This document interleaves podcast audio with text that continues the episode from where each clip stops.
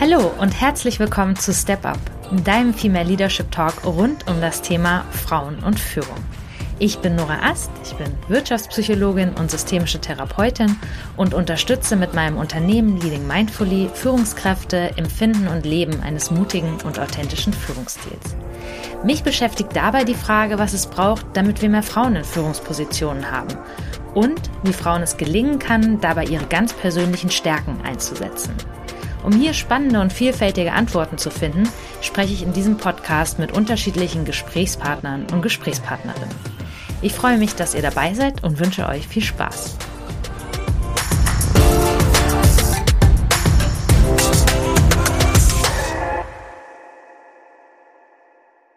Hello, and welcome to a new episode of our Female Leadership Talk. Now that you hear me talk in English, you're probably already starting to wonder whether the whole episode will be in English. And the answer is yes, because today my guest is very international. And so we thought although she lives in Germany, that we will be doing this talk in English so that all of our friends and followers worldwide can listen to our powerful messages afterwards. And by now, you're probably really curious to hear who I will be talking to today. And I will be talking to Luciana Silvares, who is a designer and responsible for the brand style of Mazda, the automotive manufacturer. And I'm very much looking forward to this because we will not only talk about her career, her biography, but also about a little bit about, about design and the automotive industry and some trends here and whether they're differences in the preferences between male and female. And we will also hear about her thoughts on female leadership and how she organizes and her husband organize themselves around the jobs and the family and everything. So, welcome, Luciana. Welcome to the podcast. Hi, thank you.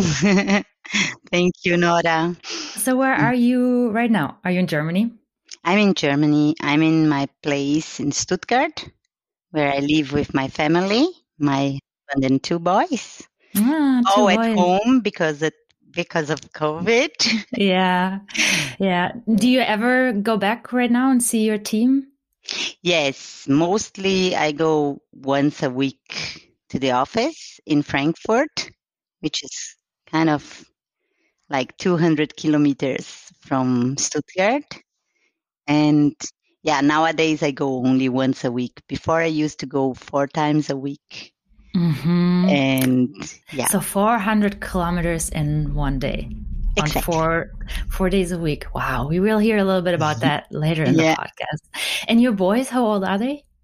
They're 16 and 11. Ah, okay. Like almost grown ups. almost grown up, but still at home. still at home, yes. Both. Okay, and yeah, maybe in the beginning, let's start with um, tell us a little bit about what your job looks like. What do you do? How big is your team? Yeah, okay. um, just give us some insights on that. So, yeah, my job is an amazing job. That's also the wow. reason why I commute so far to to do my job because it's not like something that you easily find an option like this. So basically, I lead three people at the moment, and my job is very diversified. So every day is a new task and a new challenge. And mainly what we do is uh, I have to create consistency in all all touch points of the Mazda brand in terms of design. So it's the look and feel, the storytelling, everything has to be consistent to communicate our brand the way that we want to our customers.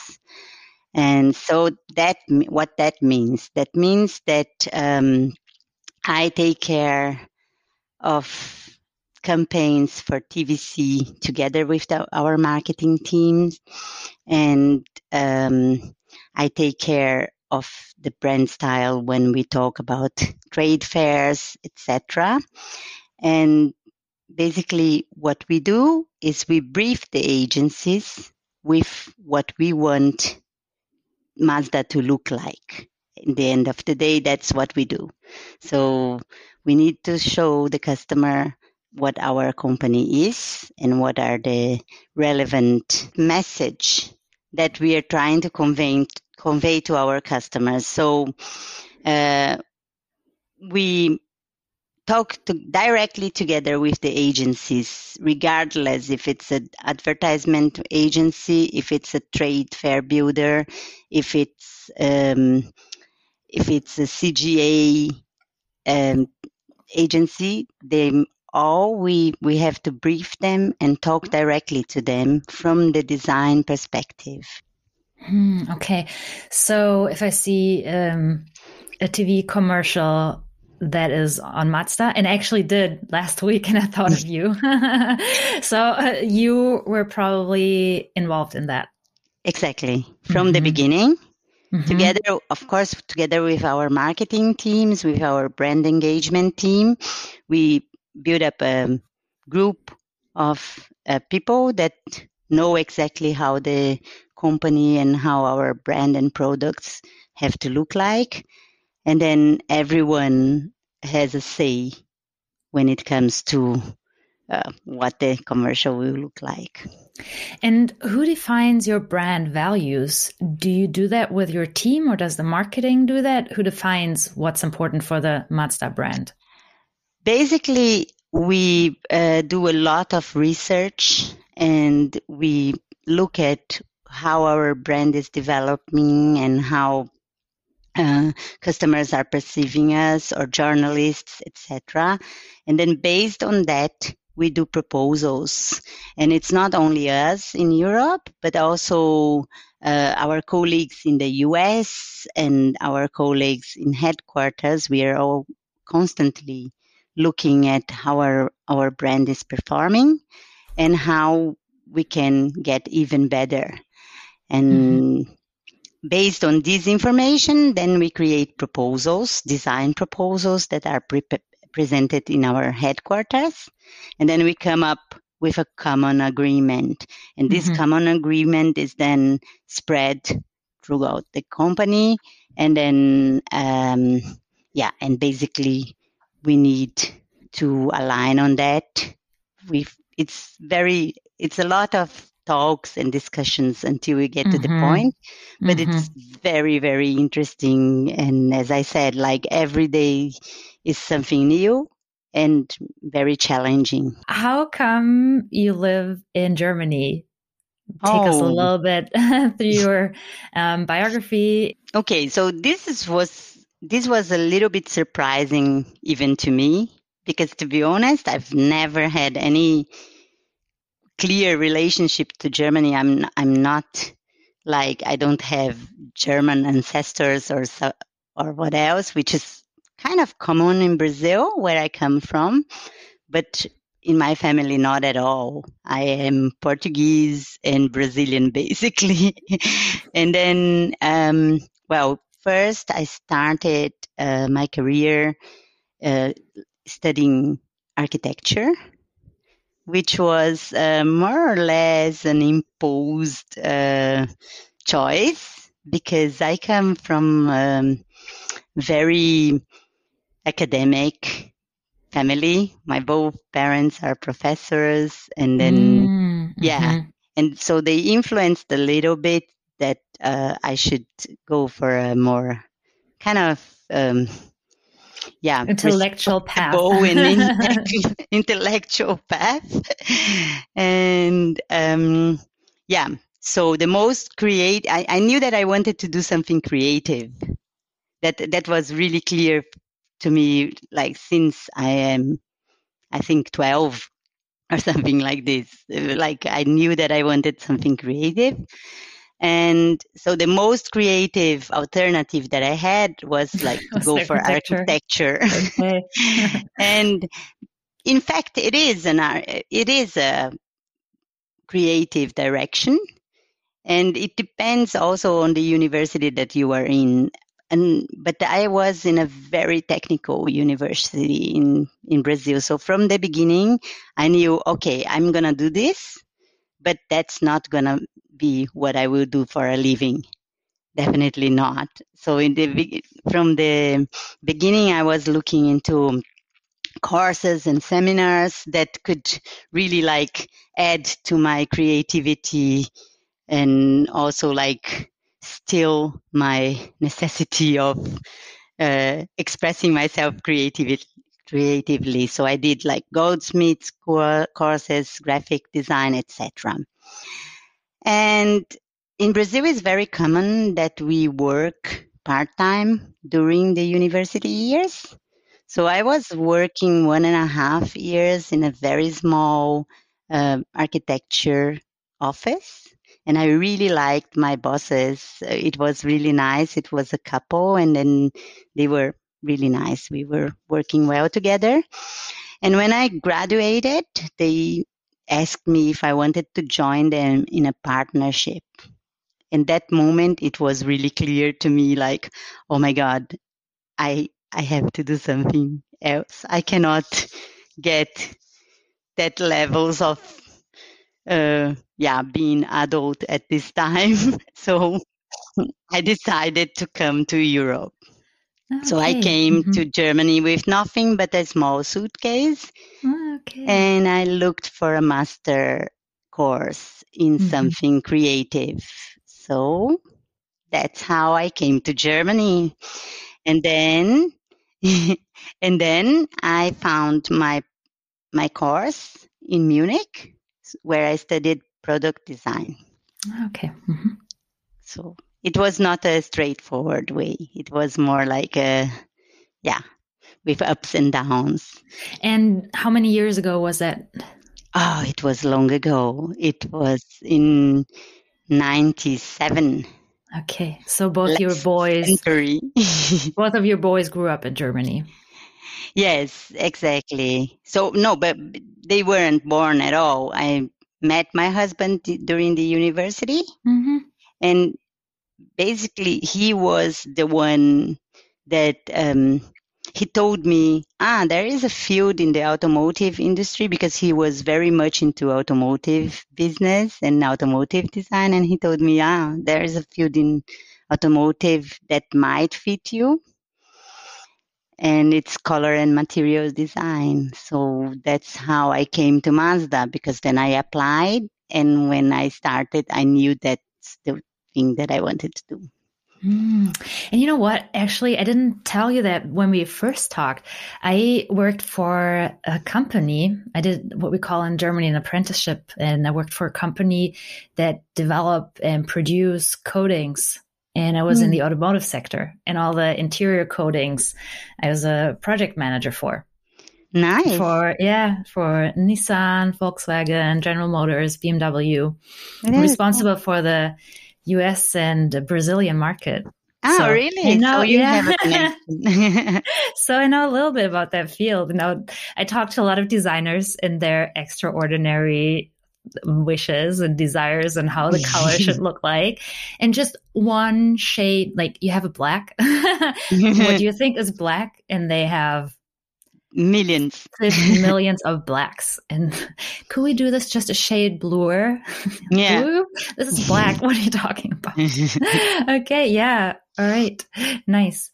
And Mm, yeah, let's talk a bit about design and the automotive industry. What what are the current trends that that you observe? The automotive industry is passing through uh, major changes currently. I think with the technification, the electrification, and the automation, we are seeing uh, things happen that we've never seen at at this fast pace before. And also like the what? changes like, like and also the changes in consumer behavior regarding like uh, ownership so that's that all that is all like uh, influencing the way that cars are perceived and so we have like two major poles in my opinion we have the supercars from one side and from the other side, we have the super mobility, what I call like is mobility as a service. And I think this is influencing everything, not only the colors and the materials, but how cars are built and made. And this is the challenges that we are working with at the moment like as companies how do you react to this how what do, do we do we offer like mm-hmm. are we going to be competitors to lucid tesla and all the others that are coming up with these big supercars or are we more going through um, private ownership and how do we react to movements like um, like declining ownership. What is happening? It w- it was happening much more strong before COVID, of course. COVID did influence a little bit that people go back to buy private cars, mm-hmm. but I think in a long term we will see more and more that ownership is not really uh, a preference for every customer. And what is what's the influence here? Is it that values have changed throughout generations? That younger generations maybe status is not as important anymore? Where does that come from? I think I think there are two factors. Uh, like I think status is still important also for younger generation. It's just shown in a different way. Mm-hmm. I mean, they uh, and but also like our society is very polarized at the moment through the social media, through the communication in very high levels.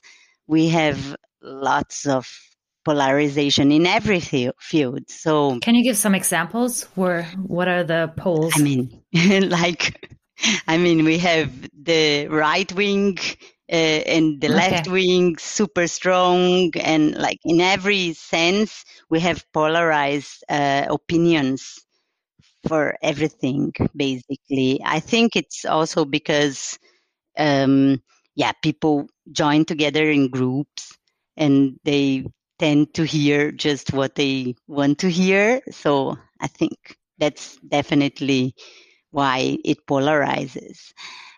But um, yeah, but on what happens is that we don't have jobs as we used to have before, and we are not so um, strongly connected to a place anymore. And it's going to be even more. Like when I came to Germany, I was the only foreign student in my university it was really strange. Like even either the students were like, okay, they were m- migrants. They, they came to Germany with their families to live here, but they were, they were not foreign students. And, and I came and I was the only one in Germany. Of course, they were already in the US. There, the things are, were different now, US and UK. But, um, yeah, and I think this is going to be even more potentialized now with mm-hmm. with the whole technology because now people can be somewhere else even if they are in their home countries. That that is amazing from one side and scary from the other side. And then this influences how people act and buy. Mm-hmm, of course. And let's focus also on um, women. Okay. what are what are their demands? Do you see polarization here as well between the demands or desires of women and men, or how how do women come into place? Maybe we have two different points here. One is the automotive, and one is the design part. Yeah, I think like with the automotive, well, I mentioned already, like with um, the supercars and the super mobility, I tend to see the supercars as a little bit masculine and more, yeah, like showing power, showing individualism, etc. I think this is very like, yeah, masculine somehow. Mm-hmm. Mm-hmm. But like there are women that are masculine, yeah. And then we come to mobility mobility as a service, it's maybe a little bit more on the urban social side and then sharing, caring, and maybe a little bit more feminine or uh, not gender related. And I think this is uh, like a, a, strong difference on both. Like, and also for mobility as a service, I see many um, women in leadership for this field. I, I think mm-hmm. uh, in Stuttgart there is this lab 1881 and it's a woman that leads the lab etc so i think this is what happens um, from the the trends and so, does there need to be a supercar or also for women? Because I always hear that when um, female leaders step into their roles in companies, and then they're offered a car. And mm-hmm. sometimes they're offered the car of the person who had the job before them. And mm-hmm. they say, wow, this car, it's too big for me. Mm-hmm. it costs so much. Why would I need a car like this? And then if we look at the differences, the personality traits, the differences of personality traits between men and women, we see that on average, male are more prone to risk taking. They're more prone to competition, whereas women uh, as you said, are more communal mm. oriented. So, do you think there's a there's a need for a female supercar that women in leadership can identify with? I wonder what would would that be? I mean, like I think uh, I think more practical, more yes. practical, a little bit show off, nice design, um, but at the same time practical. Yes, that's the thing. Eh? I think that's the main difference between male and women. Like talking generally, very generally, but like women are interested in practical solutions for mobility. And that's why mobility as a service is very practical. So I think a supercar for a woman would be inserted in this context of the mobility as a service. So you can, if you are in the mood, you can take that car, but you're not you're not gonna own it mm-hmm. because um, it's too complicated or it doesn't fit your grocery shopping, etc., etc. I think that's the the main thing, especially when when we talk about women that do have a family, they tend to see things in this into this practicality mm-hmm. uh, practicality issues and approach. Um, mm-hmm. And so I so since I saw your one of your commercials last week on TV, and how do you is there a different approach to commercials nowadays because you try to fit in the need of males and females and the desires or is that our commercials are they still like they have been 10 years ago? Is there a difference on the male and female part? I think, yeah, it depends on the product. I mean, eh, in the past, in the past, and sometimes still in some countries, we used to target the the cars like this like the big car the more expensive etc it would be targeted for males the first car. And then for the females we would have the b car the smaller car that is meant to do the groceries to bring the kids to school etc fit in good parking situations so if you if you run errands and do all the shoppings that it doesn't cost you a lot of time. Exactly. Okay. But nowadays it's like you you don't know who is going to drive the second car or is the second car really a second car or is it going to be used as a primary car and you use the first big car as um, as a weekend car only mm-hmm. to go mm-hmm. uh, larger distances like i think in many cases if you're living in urban environments you're going to have the second car first and you're going to drive it to the groceries, to the kids, to the school, and regardless if it's mom, dad, or who else. I mean, that's the the difficulty also nowadays to create commercials that people can relate to it. You cannot do like a super uh, men, women, uh, gender division like it was in the 50s we are mm-hmm. over it now. It's almost 100 years ago. Thankfully, thankfully we're over it.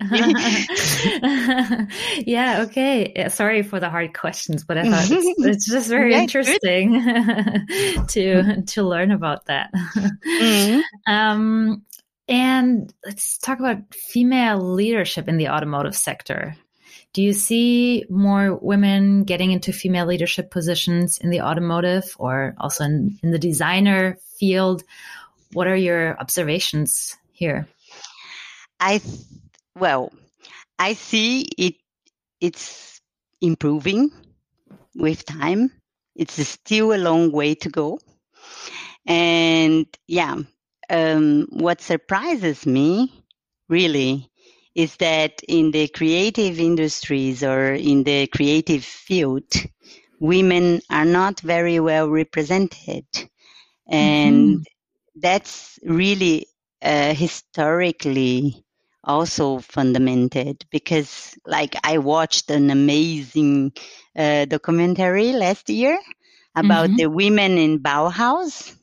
Mm-hmm.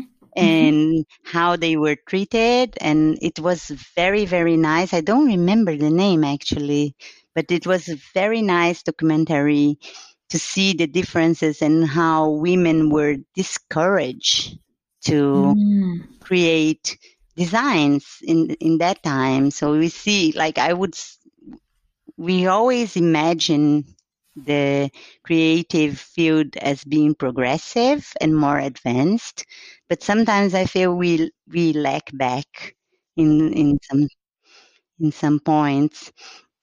Nevertheless, we have wonderful examples of women that were like great protagonists in this field, like uh, Ray Eames and Zaha Hadid, etc. So I think yeah, but still, it's still a way to way to go. But it, I think in every field is difficult. Even like I always think like, oh, okay, cuisine should be like something women are meant to cook. But like mm-hmm. in cuisine, how many master chefs do we know that are mm-hmm. female?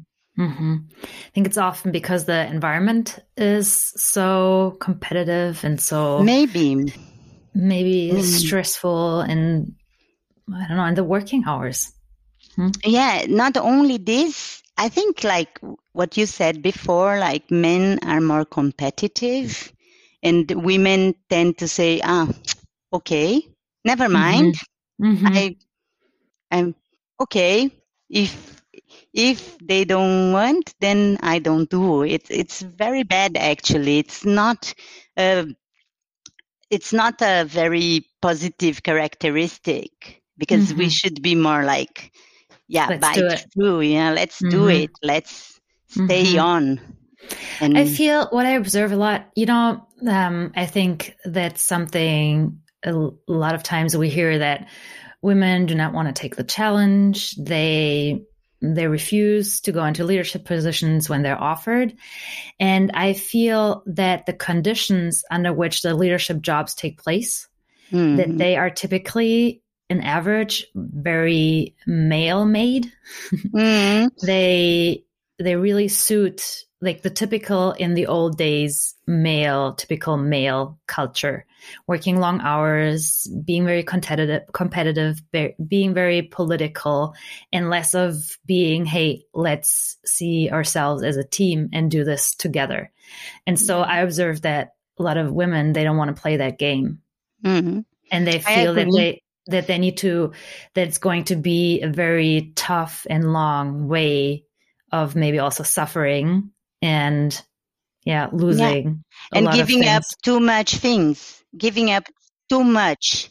I think like in, in some countries they already started to get away from this uh, yeah these conditions these male conditions for leadership jobs where like i think in sweden they have like 30 hours week for everyone which is already very helpful mm-hmm. because if you don't have to stay there until long hours in the office, then you can balance better between career and family life. And mm-hmm. this is a gain for everyone, to be honest. I mean, like, it's not only for women. Mm-hmm. It's it's for men too. Mm-hmm. I mean, I think it's like it's a great uh, gift for the for the daddies if they yeah, can for, come yeah. and see their their kids and not yeah. only kiss them good night, mm-hmm. which of is course. like I mean. Yeah. I, I, if you have the chance, and I think it's going to be even more, it's going to increase even more later because mm-hmm. now with the home office being institu- institutionalized everywhere. Mm-hmm. So it's going to be easier. Like I remember when I got Luca, my oldest son, I already like thought about having kind of hybrid, um, hybrid combination of working hours from home and from the office. And it wasn't possible due to policies. And I think this is the best ever possibility. Like you now, see your team, yeah, yeah. you see your mm-hmm. team and you are at home when you need it because yeah, I think it is, but it needs a clear it needs clear rules between you and your partner. Yeah. On doing this because yes. if you do not have them, one ends up doing more. That's true. Mm-hmm. The mental load. The mental, yeah, the mental yeah, load, definitely. Exactly. Yeah. And so, so, how old were your kids when you got into your first leadership role? Ah, they were already a little bit older. Like yeah. it's it was not so long ago mm-hmm. because uh, due to my life conditions of living so far away, I was also working part time many years, which which was really very helpful to keep the track on my profession and still have time and have a life with mm-hmm. with my family because I had to move to Stuttgart and it was it, it is really far away. So I I first got into the leadership role when I was able to do home office because then I could combine. Then I could work more hours and from home. So I, I it was possible to conciliate both. Okay, so you told mm-hmm. your company, I'm going to do this job, but I need a little bit of home office hours. Yeah, I need okay. home office hours. I can do it. I can mm-hmm. travel mm-hmm. a lot, and that's no problem. But I need uh, also time at home because that's what we talked about before, nah? Like we don't want to give up everything that mm-hmm. we have because it's also important. Yeah, and how did how did you? I'm always curious, and I um, I decided to ask that every female leader or also male leader that I have in my podcast. Mm-hmm. Um, how do you organize your family life, like between work and family, and do you split things with your partner? And is that a challenge? That was a challenge. It still is.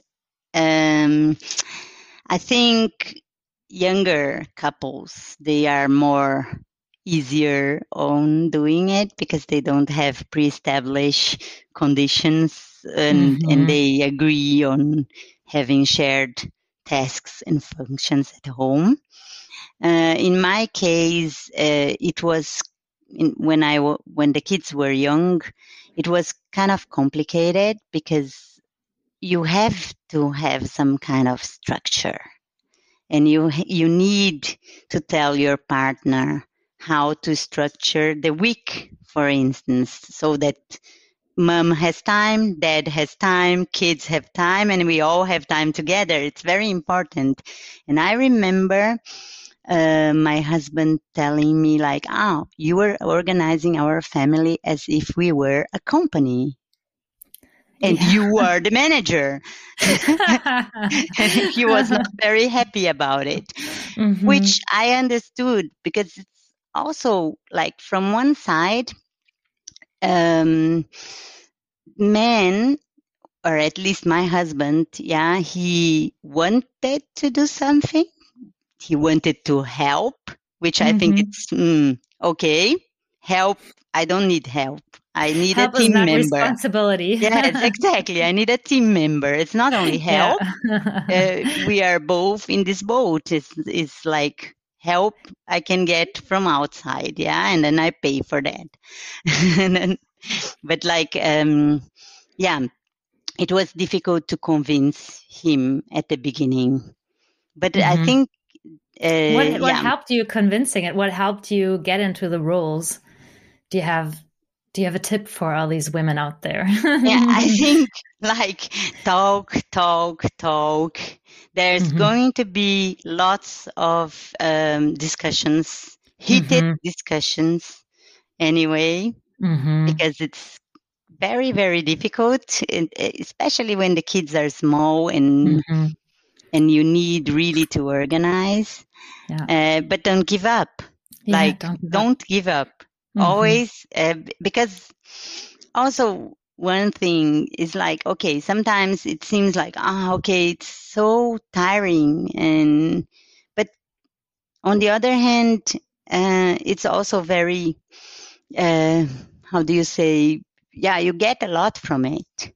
So every, everything, if everything works, and at the end of the day, if you don't give up, you're gonna see it's fruiting. Like you, you, you have a fruitful uh, return.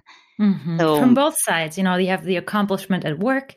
You yeah. feel like you're influencing something, you're using your competencies there, and you're not, how you said um, before, you kind of do not lose track. You you keep on doing things, you know. Exactly. And then on the other side, you have the the role with your family, and that is a very different role, and it's nice as well. Yeah. And I liked it that you said you you run it like a manager. What I did when we um, when I knew I was pregnant, and I felt I would organize all the things around the baby, and I was like, no, this is not right because I am doing all the organization like most part. And then I like then I started thinking, what does my husband know? And I came up, he knows project management plans. Mm-hmm. so I laid the whole the whole baby preparation phase. I laid it out like a project. Mm-hmm. And we did uh, project meetings every Saturday or every Sunday, yeah. and everybody got their milestones and tasks to do. Like and then we did the done in progress, um, pending open, and and that was good. And I can, mm. yeah, pass on responsibility, pass on the whole package of something. Yeah. And, and not just the part, pass on tasks as a whole. exactly. No, because it's like if you have to think about everything, you are stressed anyway. Like uh, it's it's invisible and it's stress. Yeah. Mm-hmm. So I I remember, but in the beginning, like lots of things. You you, I I, I would have from I would have like babysitters mm-hmm. for everything. Yeah, like for I want to do sports, then I will get a babysitter to, to be with my boy when I'm doing sports. And it was fine. But then sometimes my husband would come home earlier on that date and I would get mad, you know, like, why are you coming earlier? The babysitter is here. She's just a half an hour here. You cannot do this to the babysitter. Yeah. Like this, she's going to quit if she comes only for a half an hour and it's like it's complex. mm-hmm. yeah. Yeah. Yeah structure really helps. Splitting up yeah. the days. What was your what's your major learning or like one major thing you said? For me it's like the project plan that was mm. very great that we did. Or what we did was each person also now with covid it's a little bit different but each each one of us has two nights a week that they got to that they can do whatever they want mm-hmm. or pass out entire task. What's your, do you have one thing where you say, hey, this really worked for us? I think for us, what works is like uh, going out once a week or once every second week. Mm-hmm. It helps because it's it's a little bit like a project management, but then it's a managers meeting. Ah, okay, so we, we, go, we have fun, yeah. we talk yeah. about the issues at home, yeah but we mm-hmm. also like mm-hmm. uh, enjoy team, so you, you have like team building yeah exactly team okay, building cool. exactly and when you um, were offered your leadership position did you have any doubts or what was your what were your challenges Well, my my kids were already quite big. I mean, I think Luca was um, twelve, and Kyle was was seven, so it was okay. So from from the organization was okay. I had some yeah question marks about how am I gonna be perceived because I'm coming from a half uh, or a part time job into a leadership role and mm-hmm. how is this gonna work? Uh, it was very, um, yeah, challenging in a certain way, but uh, yeah, it's also worth it because, yeah, I, I had amazing experiences. I've, I was commuting a lot. Mm-hmm. I, like I say, I was because with COVID, I'm not doing it anymore. Mm-hmm. Like I think I've been in Leverkusen, which is our marketing and sales uh, department.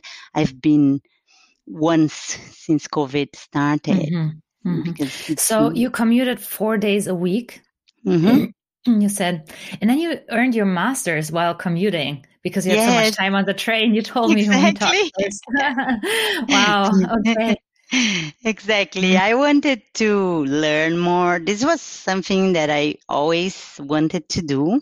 Like when I got 40, I wanted to study again to have this experience.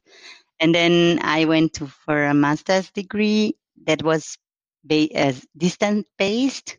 So I could do everything online apart from one or two weeks a semester. Mm-hmm. mm-hmm. And then lots of readings and i said like ah okay it's perfect and in the description it was written that we need between 15 and 20 hours a week for it and you added like, oh, your okay. time on the train i, I can time. do that it's wonderful um, do you see when you look at female leaders do you see that they have certain strengths that they really can use and should use there's something you observe, especially in female yeah. leaders? Yeah, I think like one thing that I like to say is that we women we have uh, resilience and empathy, which helps a lot. We are we are educated for that actually because we are the caretakers, so to say, more or less historically, and so um, I think nowadays what we've seen with COVID 19, for instance, is like resilience is a must. And we saw also how resilient we are. In one week, the whole humanity organize themselves into uh, home office, homeschooling, etc. Everywhere I hear this, it's amazing. And yeah, and I think like, yeah, in, in empathy of seeing what is happening, what is going on here. We, we do have a big problem, a major problem, and how we are going to react. I remember in the beginning of the pandemics, um, when school and everything was overwhelming me, like from everything, I said like, okay, I'm gonna tell my company I need to be to, to do bigger pauses during lunchtime because I don't want my kids to get nuts with this, you know, like then uh, we're to have lunch together, all four, every day. And it's going to be freshly cooked lunch. And I said, I sa- said this to my boss and it was okay. Mm-hmm. So I would do every day one and a half hours lunch break. And I think this is, these are like, I, I don't see this from, from my husband, for instance. Mm-hmm. That for him the initiative. Like, yes. initiative initiative to think of things like that. Mm-hmm. Yeah, and like how do we manage to get more or less a healthy environment in this mm-hmm. crisis? And then mm-hmm. because for him, like ah, I don't have time. I have a meeting lunchtime. Well, quit the meetings. this, yeah. this is the meeting now. the meeting this is now. This is your meeting. This is your this meeting. This is your meeting with your most important uh, team members. Exactly. Yeah, and yeah. that's that's what we are doing. We are mm-hmm. doing this every day. Mm-hmm. and then it it was okay. And also like for for my company, it was not at all an issue. It was okay. I mean, like the exception is that I accept meetings during the lunchtime. The mm-hmm. the uh, rule is now I have my lunchtime with the kids. And so, resilient and empathy, how does that benefit leaders? Can you give examples, maybe like directly from um, in the workplace? In the workplace, I think it's like because well, we are changing constantly. The automation makes most of us irrelevant in a certain way, or we need to change. We need to see things differently because robots are going to take over. They're going to take most of the jobs. And so that's where empathy and resilience come, where mm-hmm. it's not for, for a for a colleague or an employee it's not important title or money. Money, of course, you need at least a little bit, but like not, it's not the first place. The first place is recognition and trust. I think this is the most important thing, especially with the home office. You know, like if you are onto this super controlling thing and everything, it's not going to work because people tend to react differently to stress. And um, depending on how it is, especially in a crisis situation, you have to come up and, and understand the other person's needs. Because otherwise, you're just going to create a conflict, an unnecessary conflict that is going to stress even more the, the, the people. And I think if you talk if you understand and you see what is going on and you talk with people, then you get the best reactions. And once you did this, you're gonna see it's gonna come back because they they're gonna see that they can count on you and that you can um, yeah that they can be more productive and even more motivated it's not there's nothing that everyone knows that yeah there's mm-hmm. nothing that can make you more ill than having a bad leader or a bad boss who doesn't care about you who doesn't care about you who doesn't hear etc mm-hmm. and then if you have this then you're gonna give it back to the company in the most different ways yeah with ideas with engagement etc mm-hmm. and what what would you what do you want to say to the women out there that listen to it to step into leadership roles like what what do you want to say to yeah to motivate them or what message do you have yeah i think the more we have ideally we would have like 50 50 men and women 50 50 old and young 50 50 oh you know like because the most important thing is that we have different opinions and different view point of, points of view.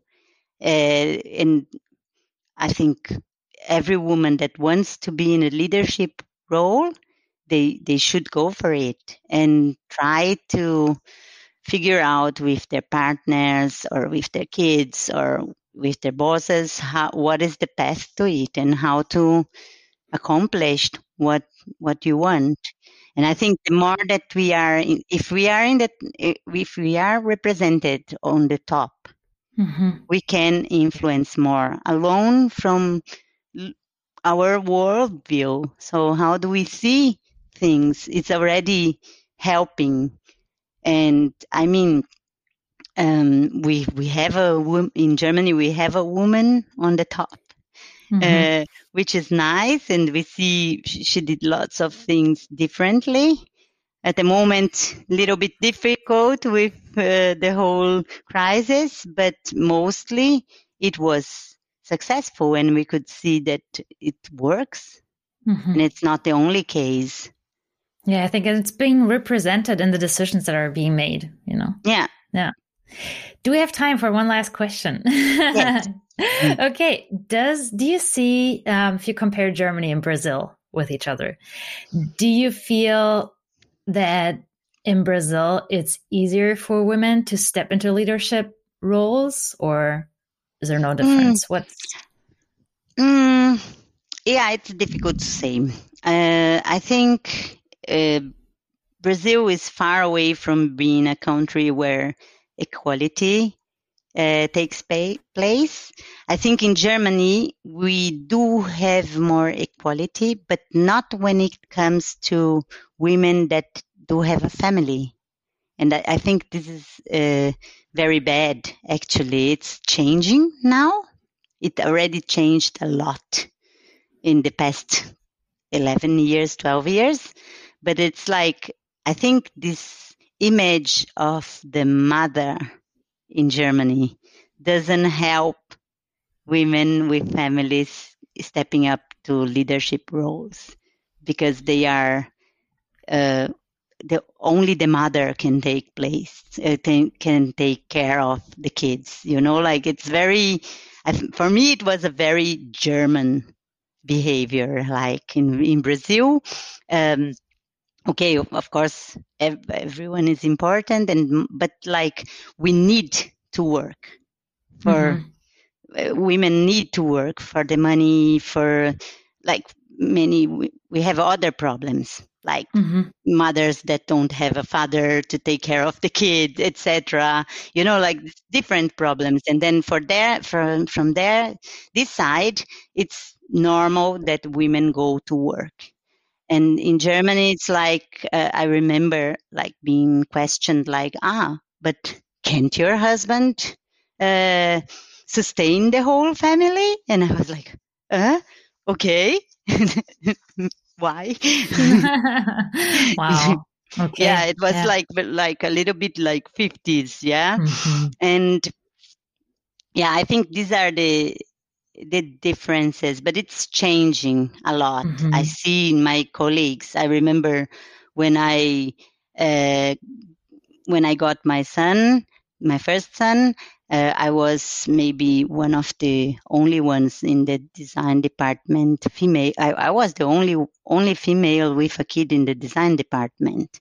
All the others, no, either the the wife would stay at home and take care of the kids for the men, or they didn't have kids. And now, um, like now, my colleagues all have women, uh, like all have wives that work and take care of the kids, and sometimes they take some uh, time off to take care of their kids, mm-hmm. etc. It's changing.